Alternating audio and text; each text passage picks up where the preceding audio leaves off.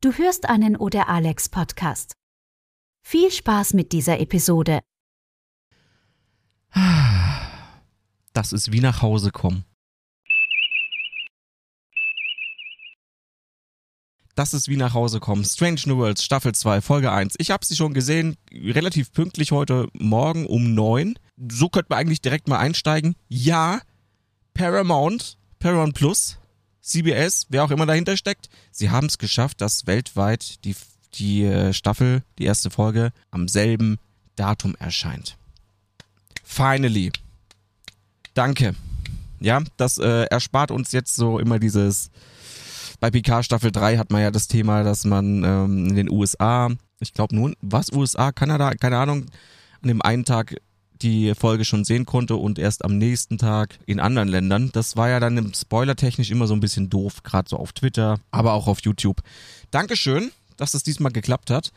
Und wie ich gerade schon sagte, es fühlt sich ein bisschen an wie nach Hause kommen. Denn äh, ich weiß nicht, Strange New Worlds ist einfach so eine Wohlfühl-Star Trek-Serie. Es ist, sie ist einfach erfrischender, etwas heller, heller sowieso, aber so positiver, ob, obwohl die Themen auch jetzt in der ersten Folge hm, hier und da natürlich äh, so grundlegend düsterer Natur sind. Ne? Es geht ja wieder um Krieg und ähm, oder Krieg, der wieder entstehen könnte. Wir haben ja noch den Cliffhanger, der am Anfang kurz kam und der Cliffhanger, der am Ende dann nochmal aufgegriffen wurde. Es bahnt sich da auch wieder ein bisschen was an, aber insgesamt ist es einfach eine Wohlfühlserie und das auch wieder hier in Staffel 2 Episode 1. Es fängt auch fängt auch richtig richtig wohlfühlmäßig an, indem eine äh, Kamerafahrt, statt, Kamerafahrt stattfindet. Die Kamera fährt halt ums Raumdock herum, man sieht die Enterprise, äh, Tüdelü-Musik und man kann sich so ein bisschen einstimmen wieder in diese Staffel und man kann ein bisschen mal noch die Enterprise betrachten und so weiter. Ne? Das, das ist immer ganz schön, wenn, wenn man so,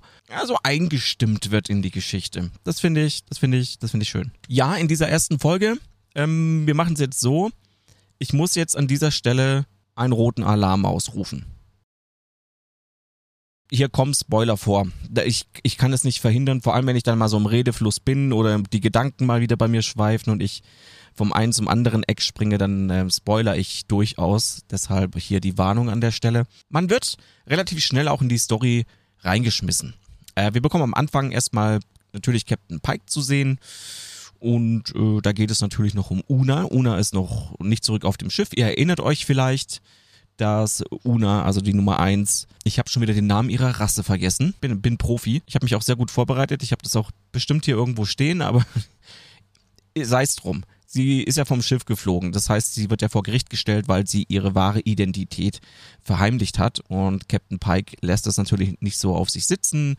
Telefoniert er mit ihr äh, im, aus der Gefängniszelle heraus. Er ist auf dem Schiff, sie ist auf der, auf dem, in dem Gefängnis, wo auch immer. Und ähm, hat auch schon gesagt, er wird sich darum kümmern, dass das alles fair abläuft und dass sie ja nichts falsch gemacht hat und äh, er sie eben da rausholen möchte.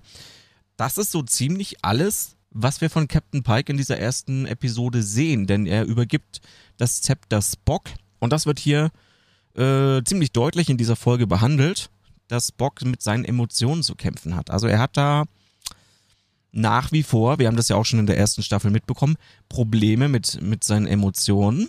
Insbesondere, wenn dann noch eine andere Person ins Spiel kommt. Aber da kommen wir gleich zu, da kommen wir gleich zu. Das finde ich eine sehr interessante, ein sehr interessanter äh, Plot, der da ausgespielt wird. Ja, Spock soll für drei Tage Captain werden und Captain Pike meinte ja auch so, ja, was soll schon passieren? Die, das Schiff ist ja eh nur auf dem Raumdock äh, im Raum Doc. Er muss ja nur ein bisschen drauf aufpassen. Natürlich kommt es alles wieder anders, klar, denn und jetzt die Story ist eigentlich relativ schnell erzählt von dieser Folge.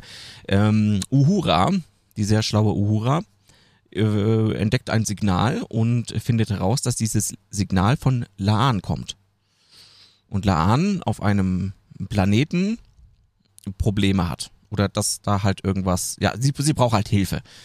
Kurz gesagt, sie braucht Hilfe. Ja, und Spock, der jetzt gerade Captain ist, hat eigentlich gerade so ein bisschen mit sich selbst zu kämpfen, ist auch gestresst, obwohl er Vulkanier ist, muss er irgendwie mit leben. Und dann kommt halt noch dieser Stressfaktor dazu und Spock möchte auch Laan helfen, auch wenn sie gerade freigestellt ist, ist er ja trotzdem Teil der Crew. Natürlich hilft man sich da. Und äh, Spock versucht dann bei der Sternflotte anzuklopfen und zu sagen, hey, wir haben da Notruf erhalten, wir müssten da mal hin. Und die Sternenflotte so, nö. Und dann kommt eigentlich schon die erste interessante Entwicklung, die ich jetzt so nicht erwartet hätte, weil das, sagen wir mal, schon Vulkanier untypisch ist, dieser Move, den er dann bringt, denn er möchte das Schiff kapern.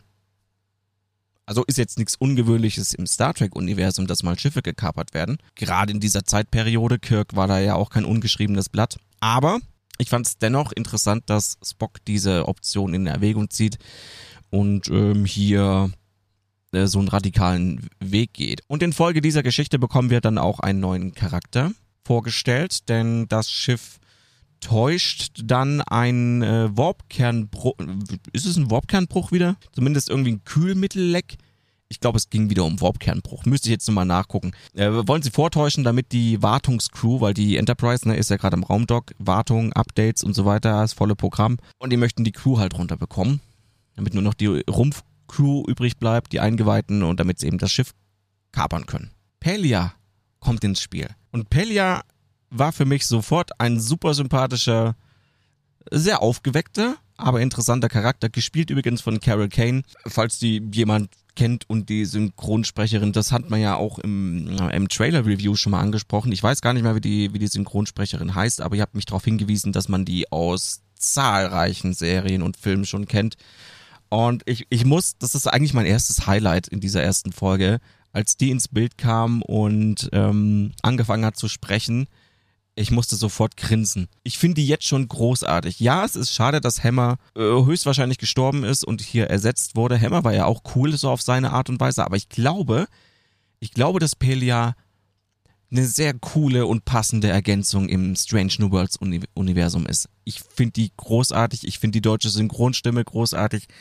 Äh, macht mir jetzt schon unheimlich Spaß, der zuzusehen. Man kann ja mal kurz drauf eingehen, wie sie da ins Spiel kam, denn ich habe ja gerade davon berichtet, also eine Warp-Kern-Fehlfunktion wurde vorgetäuscht und sie kommt dann auf die Brücke und sie ist halt Ingenieurin. Und sie hat halt sofort gecheckt, dass ihr irgendwie was nicht stimmt. Und äh, weist da auch drauf hin und ähm, kitzelt so ein bisschen aus Bock heraus, ja, was ist denn hier los? Wollt ihr denn das Schiff kapern? Um die Enterprise zu kapern? Und sie möchte mitmachen. Dann denkt man sich erstmal, hä, warum? Ich meine, die gehört ja gar nicht zur Crew, ist eine Ingenieurin, äh, möchte vielleicht auch ihren Rang behalten. dann kommt aber so ein bisschen dabei raus, dass diese Person, die Pelia, ich glaube, einen ganz interessanten Background hat. Mich hat es ein bisschen an Geinen erinnert, denn sie hatte ja im, äh, als sie auf der Brücke war und die miteinander gesprochen haben, gesagt, sie hat schon, äh, also vor 100 Jahren das letzte Mal irgendwie an einem Schiff rumgeschraubt und sie wäre seit dem 21. Jahrhundert schon auf der Erde. Sie ist also eine Spezies, die sich bedeckt gehalten hat, die auf der Erde. Also schon ein bisschen wie Geinen, die ja auch im, wann war das, 19. Jahrhundert, im 19. Jahrhundert schon auf der Erde war. TNG, ihr erinnert euch vielleicht an die Folge. Ist interessant. Also sie ist schon ein paar Jahrhundert, also mindestens 100 Jahre, mindestens 200 Jahre, ich weiß nicht, ein paar Jahrhundert Jahre anscheinend schon alt und äh, wandelt da schon eine Weile auf der Erde und sucht halt neue Abenteuer und deshalb ist sie da gleich dabei, findet das spannend und und so weiter und so fort. Auf jeden Fall, was ich was ich eigentlich sagen wollte, ich rede wieder viel zu viel um den, um den heißen Brei herum ich bin ein bisschen aufgeregt. Ich habe halt die Folge gerade erst gesehen und bin auch so ein bisschen gehypt. Ja, das wollte ich jetzt halt in dem Video mal so ein bisschen mitnehmen, dass diesen, diesen Hype, den ich gerade noch so verspüre. Großartiger Charakter, gefällt mir jetzt schon. Ich hoffe, sie bekommt noch wesentlich mehr Screentime. Ja, bevor die dann aber das Schiff kabern und losfliegen, ganz kurz nochmal zu Spock. Da bin ich mir jetzt nicht sicher, und ich lasse hier Spielraum für die Kommentarspalte. Ich habe jetzt extra, ich habe hier einen Browser offen, aber ich gucke jetzt extra mal nicht nach. Ich möchte sehen, ob ihr da mir vielleicht weiterhelfen könnt. Spock, habe ich ja vorhin schon angeteasert, ist gestresst, hat Probleme mit seinen Emotionen, ist ja auf der Krankenstation und bekommt dann vom vom Doktor also ein Musikinstrument in die Hand gedrückt und ich weiß gar nicht, was das für eins ist. Gibt es das wirklich oder gibt es das nur im Star Trek Universum? Äh, sieht aus wie eine Harfe in klein. Ich weiß es schlichtweg nicht. Was ich mich da frage, ich, ähm, ich meine mich zu erinnern, dass zur TOS-Ära, also im ursprünglichen Raumschiff Enterprise-Universum aus den 60er, 70ern, er doch das auch schon hatte, oder? In den alten Serien. Kann das sein oder habe ich das irgendwie nur so im Kopf? Ich bin mir nicht sicher, aber ich glaube, er hat das in den alten Serien auch schon gehabt und damit auch schon gespielt und geklimpert. Klärt mich gerne auf. Auf jeden Fall, dieses Musikinstrument hilft ihm. Das äh, merkt man an zwei, drei Stellen in dieser Folge, dass das jetzt so sein Ding ist, um sich selbst ein bisschen äh, zu beruhigen, in seinem, in seinem Quartier zu sitzen und mal abzuchillen mit diesem Instrument, um mal wieder auf den Boden zu kommen. Vor allem, wenn wie auf der Krankenstation Schwester Chapel reinkommt und ähm, sein Herzschlag sich deutlich erhöht. Vielleicht würde sich mein Herzschlag da auch ein bisschen erhöhen. Ich weiß es nicht. Ich finde die, ja, ich will es jetzt nicht vertiefen, aber ich bin Fan von ihr. Sag mal's mal so. Ich bin auch Fan von ihr. Naja, auf jeden Fall, sie müssen ins Kachita-System, hieß es, glaube ich. Das ist ein System, das im Krieg bedeutend war. Da gibt es einen Planeten, da wird Dilithium abgebaut und es gibt eine Übereinkunft zwischen Menschen, also zwischen der Föderation. Entschuldigung, das war jetzt sehr, sehr rassistisch. Zwischen der Föderation, besteht ja nicht nur aus Menschen, und den Klingonen, ähm, dass 30 Tage die Klingonen dort äh, Dilithium abbauen dürfen und dann wieder 30 Tage die Föderation. Na, so kann jeder da sein Dilithium schürfen und äh, Friede, Freude, Eierkuchen. Von dort kommt ja die ähm, der Hilferuf von Laan. Und die fliegen dann los, nachdem das hier äh, alles geglückt ist, diese Kaperung. Auch ein Grund, warum ich die erste Folge so schön finde. Klingonen. Klingonen, wie wir sie kennen. Klingonen optisch, wie wir sie kennen, aber auch vom Benehmen her, wie wir sie kennen, von der Sprache her, wie wir sie kennen und lieben gelernt haben. Freut mich natürlich sehr. Und das erste, was man sieht von den Klingonen, ist Laan, die wettsäuft mit Blutwein und auch noch gewinnt.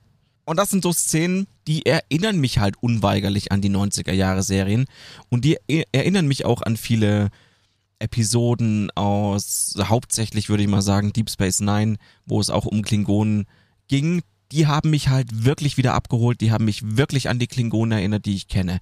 Und das war einfach schön zu sehen. Nicht nur in der Szene, auch in den, in den späteren Szenen, wo kommen ja ständig Klingonen vor. Fand ich sehr cool, hat mir sehr gefallen. Ja, soweit ich mich erinnere, ist ja Laan oder hat sich Laan beurlauben lassen, weil sie ja diesem Mädchen helfen wollte und auch die Eltern finden wollte von diesem Mädchen, das, na, die Gorn-Geschichte. Die Gorn, die ja die ähm, auch, glaube ich, in der zweiten Staffel wieder eine bedeutende Rolle spielen werden, vielleicht im späteren Verlauf. Und diese Mission hat sie ja quasi erfüllt. Sie ist auf diesem, diesem Planeten mit diesem äh, Mädchen und die Eltern sind auch vor Ort. Die leiden zwar erstmal unter einer Strahlenvergiftung, aber die werden dann auch später geheilt. Ja, und so treffen halt die Enterprise Crew und Laan wieder aufeinander und freuen sich natürlich auch und dann ähm, geht's erstmal ein bisschen rund. Wir wollen es jetzt aber auch gar nicht so spannend machen. Ne? Also es gibt dort Klingonen, klingonische Krieger und Föderationssoldaten, die haben sich zusammengetan, weil die den Krieg wieder neu entfachen möchten, weil sie im Krieg sehr viel Profit mit unter anderem Dilithium erwirtschaftet haben und das möchten die gerne wieder haben und möchten gerne den Krieg wieder entfachen, damit sie wieder weiter Profit machen können. Erinnert mich ein bisschen an Ferengi, waren aber zum Glück nicht die Ferengi. Es läuft darauf hinaus, dass auf diesem Planeten ein Föderationsschiff gebaut wird, das dann im späteren Verlauf auch dieser Folge eben ein Schlachtkreuzer der Klingonen angreifen soll. Ja, damit sich die Klingonen halt getriggert fühlen sauer werden und äh, neue Konflikte starten. Und dann gibt es auch ein bisschen Action natürlich auch noch in dieser Folge.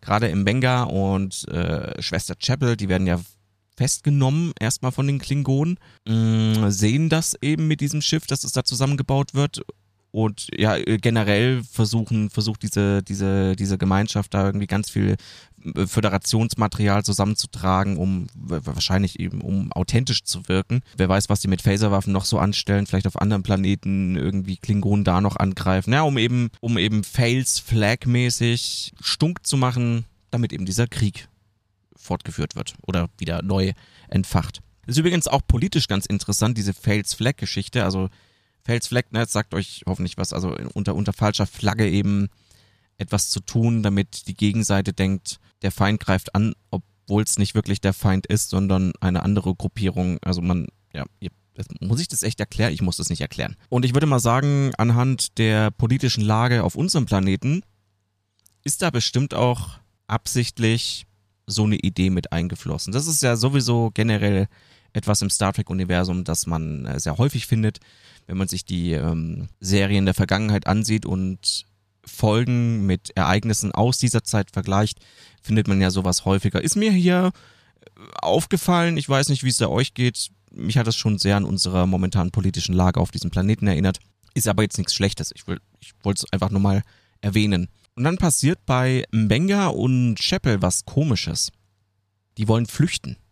Beziehungsweise sie möchten natürlich die Enterprise warnen die bekommen ja raus, dass hier unter falscher Flagge was getan werden soll. Und dann nehmen die so ein Mittelchen zu sich. Irgend so eine grüne Plörre, die Mbenga immer bei sich hat. Die trinken die und dann erinnern die mich ziemlich stark an Augments.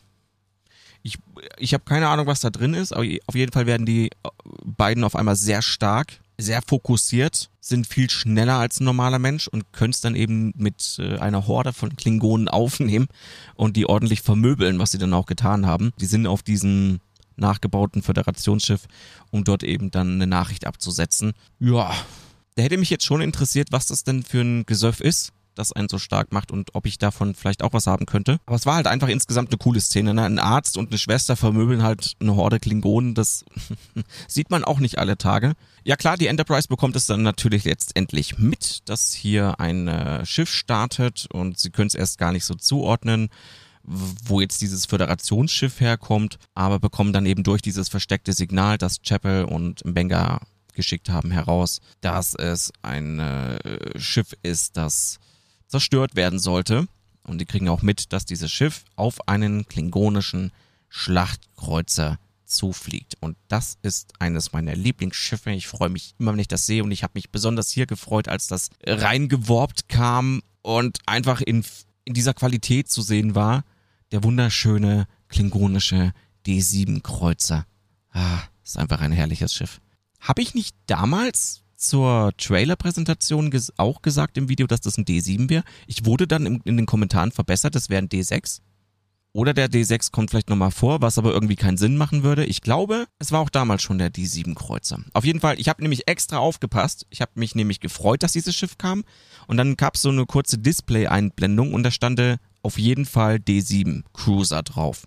Nicht D6. Ist der D7. Lasst mir meine kurze Freude, dass ich doch recht hatte. Ich hoffe, ich hatte recht und es war nicht nochmal ein anderes Schiff. Und dann gibt's halt nochmal Weltraum. Weltraumkampf. Äh, die Enterprise, agil wie eh und je, auch schon in der Staffel 1 von Strange New Worlds präsentiert sich die Enterprise in dieser Serie sehr agil, sehr bewegungsstark. Es gab auch sehr coole Kamerafahrten, also oder auch so Kombinationen von Kamerafahrten im Schiff und auch außerhalb. Zum Beispiel dieses Drehen der Brücke, wo es das einmal so gedreht hat und dann hat man die Kamera quasi äh, nach außen gebracht und das Schiff hat sich halt so weiter gedreht. Das fand ich, das waren sehr coole Shots, die haben mir sehr, sehr gut gefallen. Ja, gut, ein bisschen viel Piu-Piu. Phaser anstatt richtige Phaser, aber das, äh, ich bin da, ich bin da ja nicht so. Ich kann das verschmerzen. Aber auch alleine dann dieses Aufeinandertreffen oder dieses, dieses Darstellen des D7-Kreuzers, wie er seine, seine Disruptor-Kanonen bereit macht. Es, es sieht einfach gut aus. Und ich habe es in der Vergangenheit ja auch schon gesagt. Natürlich ist Star Trek mehr als nur Effekthascherei und Weltraumkämpfe, aber ich wiederhole das einfach auch nochmal in diesem Video. Mir gefällt dieser Mix sehr. Wir haben hier natürlich Story, eine ganz interessante Story, die auch äh, hübsch erzählt wird, sehr unterhaltsam ist, aber auf der anderen Seite dann doch auch noch so ein bisschen Weltraumkampf, ein bisschen, ein bisschen Effekthascherei und mir gefällt das immer ganz gut. Ich sehe ich sehe die Enterprise gerne im, im Weltall rumfliegen und ich sehe auch gerne klingonische Schiffe. Von dem her, ich wurde ganz gut bedient in dieser Folge. Und wir hatten es ja vorhin schon mal von Spock. Nicht nur zu Beginn dieser Folge wurde das Thema Spock behandelt und seine, seine Probleme mit seinen Emotionen, sondern auch hier zum Schluss wurde das Thema nochmal deutlich aufgegriffen, gerade seine Beziehung mit Chapel. Denn im Benga und Chapel sind ja noch auf diesem Schiff und Spock ist gezwungen, dieses Schiff zu zerstören. Und kurz bevor es zerstört wird, kommen die beiden noch äh, von diesem Schiff weg, indem sie sich einfach aus der Luftschleuse schleudern lassen mit einem Anzug, der dann Transponder dran hat und sich aktiviert. Das heißt, sie müssen darauf hoffen, dass sie innerhalb von ungefähr einer Minute von der Enterprise gefunden werden und an Bord gebeamt werden. Das schafft die natürlich, sonst wären ja Mbenga und Chapel tot. Das wäre wär blöd. Auf jeden Fall kommt Spock ja dann auch auf die Transporter, Transporter Transporter-Plattform. Mann, ich kann wieder nicht reden. Äh, das war so ein Moment, wo man gesehen hat, wow, okay. Das ist nicht nur, nicht nur so eine Liebelei. Ich glaube, Herr Spock hat tiefgreifende Gefühle für Schwester Chapel, denn er hatte auch Tränen in den Augen und äh, sie streicht ihm ja auch noch so übers Gesicht, über die Tränen, freut sich, obwohl sie äh, dem, dem, ja, dem, dem Tod von der Schippe gesprungen ist, ihn zu sehen, dass das war eine ganz coole Szene und macht natürlich ein bisschen Lust auf mehr. Was wird daraus und was ist mit Tiprin und äh, wie geht Spock überhaupt damit um oder wie geht Chapel damit um. Mm, das ist eine sehr unerwartete Liebesgeschichte, die sich in Staffel 1 schon angedeutet hat, aber hier jetzt nochmal gerade auch sofort in der ersten, in der ersten Folge der Staffel äh, verschärft. Spock wird nicht für sein Fehlverhalten verurteilt. Er bekommt eine Warnung, dass wenn er das nochmal macht, seinen Rang verlieren könnte, aber es bleibt dabei. Spock hat gemeint, er hat seinem Bauchgefühl vertraut. das ist auch wieder so ein Hinweis oder so, eine, so ein deutlicher Hinweis, dass er mit menschlichen Gefühlen zu kämpfen hat. Mm, da habe ich mich dann erst so gefragt, ja Moment mal, so gar keine Konsequenz ist ein bisschen komisch. Dann kam aber noch dieser Cliffhanger zum Schluss, wo, welcher Admiral ist das eigentlich? Ich weiß wieder nicht, wie der heißt. Äh, da sieht man dann ähm, diesen Admiral, mit dem Spock gesprochen hat und noch eine andere Person und die haben drüber geredet, über, über Spocks Fehlverhalten so ganz kurz und da hat er auch gemeint, nee, wir, wir brauchen ihn, ist einer unserer Besten, den, den kann ich jetzt nicht irgendeiner Strafe aufbrummen, denn der hat jetzt verhindert, dass wir hier uns eventuell im Zwei-Fronten-Krieg gegenüberstehen. Und dann kam er dann ganz zum Schluss nochmal so auf dem Display so eine Gebietskarte vom Weltall, vom Alpha-Quadranten. Oh, und da war so ein rotes Symbol. Da stand da halt Gorn. Und deshalb habe ich auch vorhin gesagt, die Gorn werden hier auch wieder Thema sein. Die Hauptbösewichte, so nenne ich es einfach mal. Und da war das für mich okay das war für mich zumindest verständlich erklärt, dass die Spock jetzt lauf, quasi laufen lassen, damit er seinen Job machen kann. Eventuell auch seinen Job während eines Konflikts mit den Gorn. War, war also okay. Wir müssen natürlich noch mal ganz kurz drüber sprechen. Ich hätte es jetzt fast vergessen. Eine der, eine der coolsten Szenen dieser ersten Folge. War ja die Geschichte, dass ähm, falsche Föderationsschiff zerstört wurde und dann wurde die Enterprise natürlich auch von diesem D7-Kreuzer gerufen. Und der klingonische Kommandant äh, hat Spock natürlich die Story nicht ganz so abgekauft und dann kommt wieder was doch typisch Klingonisches ins Spiel, der sagt halt, ja, irgendwie traue ich dir nicht, äh, komm, wir gehen einen Saufen zusammen. Dann kann ich dir in die Augen schauen, mit dir Blutwein trinken und dann kann ich beurteilen, ob du lügst oder nicht. Das ist auch so, ja, denkt mir so, wenn man davor sitzt, ja, das, das ist klingonisch, das passt, das ist okay. Und so sind die halt auf dem Planeten, sitzen sich gegenüber und ähm, äh, trinken Blutwein. Und Spock versucht, klingonisch zu krölen. Das fand ich witzig. Ja, ganz kurz noch zu äh, Laan. Die wird höchstwahrscheinlich dann wieder der Crew angehören. Alles andere macht auch keinen Sinn. Sie hat ja quasi ihre Pflicht erfüllt, die sie erfüllen wollte und wird wohl dann auch ihre Beurlaubung beenden und zurück zur Crew kehren. Da bin ich sehr gespannt. Genauso eben auch die, ähm, jetzt habe ich den Namen schon wieder vergessen. Hier die neue Chefingenieurin, wie ich vorhin schon sagte, ich hoffe, die bekommt auch mehr Screentime. Und von Captain Pike haben wir dann nichts mehr gesehen. Der ist halt unterwegs zu Una, ich vermute mal, oder das ist glaube ich sogar schon bestätigt, ne? Die zweite Folge ist Gerichtsverhandlungsgedöns. Äh, da bin ich mal gespannt, ob das eher so eine Downer-Folge wird, ob die vielleicht vielleicht gegenüber zur ersten Folge ein bisschen langweilig wirkt, aber da möchte ich jetzt gar nicht so viel mutmaßen. Bisher, äh, muss ich ja sagen, gab es noch keine einzige Folge, die ich wirklich gehasst habe von Strange New Worlds. Es gab ein paar schwächere, ein paar stärkere aber ich habe noch keine Folge wirklich als schlecht empfunden. Deshalb freue ich mich natürlich auch auf die nächste Folge nächste Woche. Hallo, klar. Diese Folge war eine runde Sache. Der Auftakt der zweiten Staffel zeigt, dass Strange New Worlds eine verdammt gute Star Trek Serie ist, die es immer noch schafft, auch in dieser Folge, und ich bin mir ziemlich sicher, dass die nächsten Folgen das auch beweisen werden, die es schafft, das altbekannte Star Trek, also die Machart des altbekannten Star Trek, mit einer neuen Idee zu verbinden, mit auch moderner äh, Serienart. Ich finde mal wieder nicht die richtigen Worte. Ich finde aber, es gelingt ihnen sehr gut, episodische Folgen zu erschaffen, die nicht langweilig wirken und ähm, ja trotzdem noch so diesen roten Faden haben. Wir, wir haben ja zum Beispiel jetzt hier den roten Faden Gorn in die Hand gelegt bekommen. Also das war jetzt der Cliffhanger. Das wird sich wahrscheinlich so ein bisschen bis zum, also vermute ich jetzt mal bis zum Ende der Staffel ziehen. Wir haben ja auch noch den roten Faden mit äh, Captain Pikes selbst. Das wird, wird vielleicht in dieser Staffel nicht mehr so behandelt, aber vielleicht auch noch mal in kommenden Staffeln. Ich, ich mag einfach, ich mag einfach die Machart dieser Serie sehr, weil sie mich an äh, ja das ursprüngliche 90er Jahre Star Trek erinnert aber eben auch, weil sie hier und da neue Wege geht und modern ist und ja, ihr wisst schon. Ich höre jetzt, höre jetzt auf mit der Schwärmerei, ist ja schlimm mit mir. Aber ich, ich bin halt sofort wieder drin. Mir gefällt auch zum Beispiel, dass in der ersten Folge gar nicht so hin und her geschwappt wurde, sondern man, man wurde kurz eingeführt, wie ich am Anfang sagte. Man hat nochmal das Schiff gesehen von außen und, aber man wurde dann auch sofort in die Story reingeworfen und ich mag das. Das hat bisher bei jeder Folge bei Strange New Worlds funktioniert. Keine langen Umschweife, sogar in der allerersten Folge in Staffel 1, ich erinnere nochmal dran, da kam ja das mit Pike am Anfang, wo er auf seiner Hütte war.